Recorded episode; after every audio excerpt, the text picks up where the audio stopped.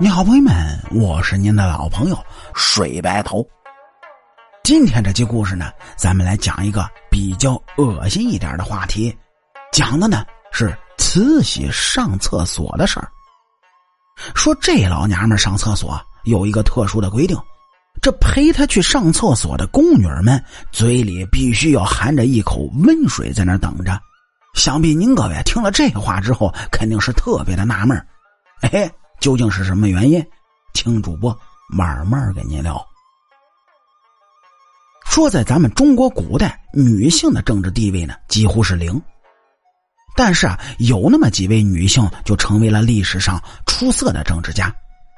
例如，中国历史上唯一的女皇帝武则天，第一位临朝听政的芈月太后是等等等等，都是非常出名的政治家。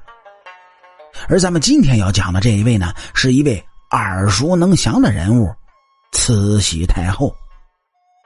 说这个人啊，可谓是中国兴衰的见证人。慈禧生活的清朝呢，是中国最后一个朝代。说那时候的国家已经是入不敷出了，宫里的开支呢，全靠搜刮百姓来获取的。然而，当时的光绪皇帝形同傀儡，大权全在慈禧的手上。而身为太后的她呢，根本也是不管老百姓的疾苦，开销用度还和以往一样是奢侈浪费，甚至规矩更多。相传这慈禧用的厕纸，那都是白棉纸，也就是相当于咱们现在用的面巾纸，都是纯棉做的，质量非常的好。您各位想，那时候的棉花是特别的昂贵，那可不是一般的人家能够用得起的。就算是诸侯，也是把棉花用来做其他的纺织品或者是被子，绝对不会像这样挥霍无度的。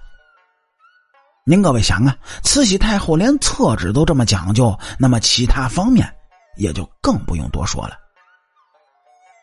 更为夸张的是呢，说慈禧上厕所的时候啊，宫女们这必须在嘴里要含着一口温水。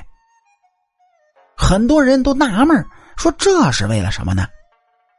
其实啊，这原因说出来也是特别的简单，因为慈禧这老娘们用的白棉纸是特别容易干燥的，而且使用的时候呢，触感也不好，特别是在北京，这冬天和夏天。